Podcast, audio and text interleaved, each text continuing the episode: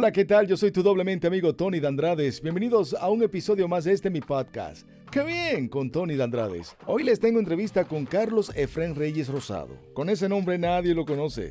Me refiero a Farruco. Recientemente lanzó su producción La 167 se refiere a una autopista muy importante en Puerto Rico, en la ciudad de Bayamón, donde sus abuelos tenían una estación de gasolina. De hecho, el lanzamiento de esta producción fue en un centro nocturno en Wynwood, en el sur de la Florida. Transformaron este lugar en una estación de gasolina pero muy moderna, con autos lujosos, todos de la propiedad de Farruko. Ahí habían Ferrari, Lamborghini y otros autos también. Farruko es muy amante de la velocidad. Una vez le hice un reportaje en Hialeah, en un parque con un cuatriciclo, él era buenísimo montando ese tipo de vehículo, eh, hacía unas piruetas increíbles.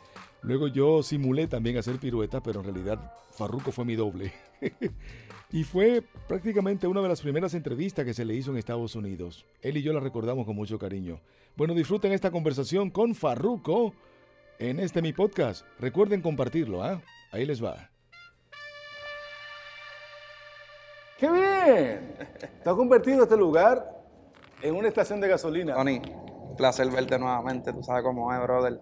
Nada, feliz con este nuevo proyecto, es un proyecto bien personal que tiene que ver con mi infancia, como yo crecí, parte de mi familia también.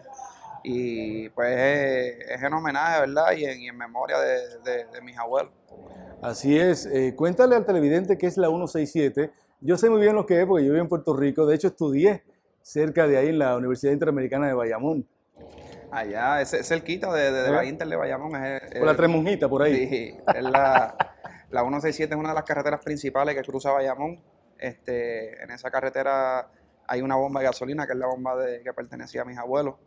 Y bueno, pues yo me crié toda la vida ahí, crecí ahí, y fue como la primera carretera que mis ojos vieron y, mis pies pisaron. Y, y mano, es un sitio que significa mucho para mí, tiene mucha historia. Y, y dije, voy a hacer este proyecto que tenga que ver con, conmigo, que sea un poco más close, más personal, y creo que el nombre perfecto era la 167.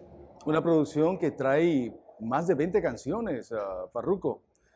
Eh, para ti, ¿cuán importante es este disco? Bueno, ya lo mencionas, no es un tributo a tus abuelos, pero canciones que algunas de ellas pudieran ser controversiales, pero muchas de ellas también son testimoniales. Claro, muchas de ellas son, son testimoniales, otras controversiales, otras lo que se ha vivido en la calle, lo que he visto, otras de mi imaginación, otras historias.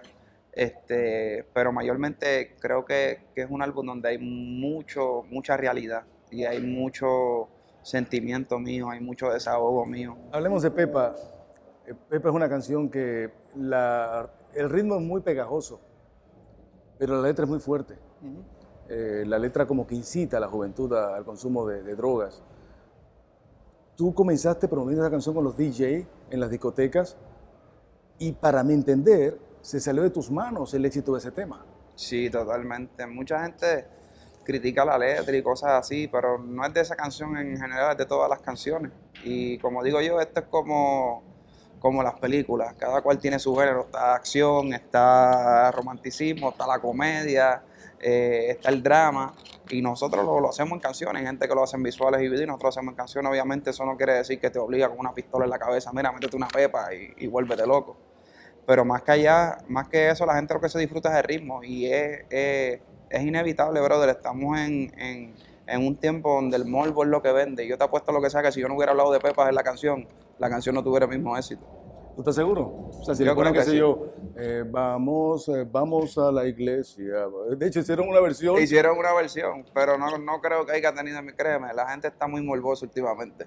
El incomprendido, es como el, la Pepa Part 2. Sí, el incomprendido. pero en, vez de Pepa Gusanjuca, usaste mucho la, la, República Dominicana. De hecho, le ha dado oportunidad a muchos uh, urbanos dominicanos. Sí, he contado con, con, muchos urbanos dominicanos. Me gusta mucho el género urbano dominicano, lo respeto, lo apoyo. Ha sido muy, muy criticado, muy, ¿cómo te digo? Muy subestimado el género urbano dominicano.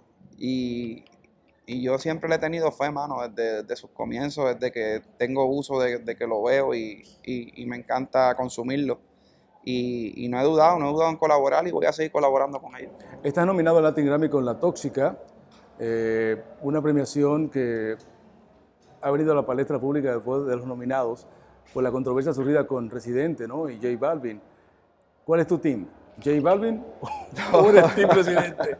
No, tengo ti, los dos son muy buenos, son muy buenos colegas, los respeto y los admiro mucho. Yo creo que aquí lo que está eh, ocurriendo creo que es una confusión y una mala interpretación.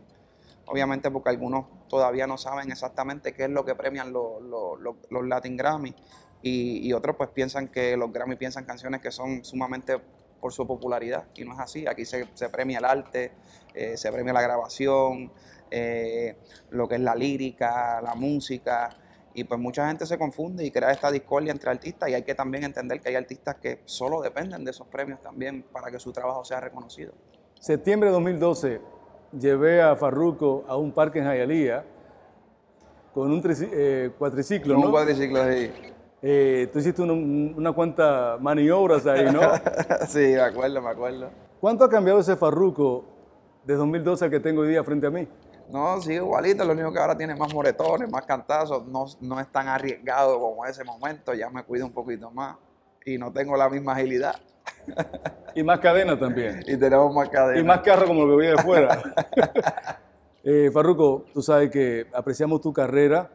Eh, a veces quizás con la letra, tú sabes, yo como padre al fin, y espero que me entiendas, ¿no? Claro, no, te entiendo. Eh, hay cierta preocupación, pero, pero nada, te ha ido muy bien en la música y, somos parte de tu éxito. No, gracias, Tony. Así lo vemos. Te respeto ese, siempre tu sinceridad y, tu claridad y gracias por, por, creer en mí también desde mis comienzos. Fuiste una de las primeras personas que me entrevistó y de eso se trata, brother. Yo creo que esto es un desarrollo, un camino y todos vamos aprendiendo con el paso del tiempo. Fuerte abrazo. Un abrazo, papá. Era Farruco. Yo soy Tony Dandrades. Gracias por escuchar este mi podcast. Recuerden compartirlo, suscribirse y presionar la campanita para que les lleguen las alertas. ¡Qué bien!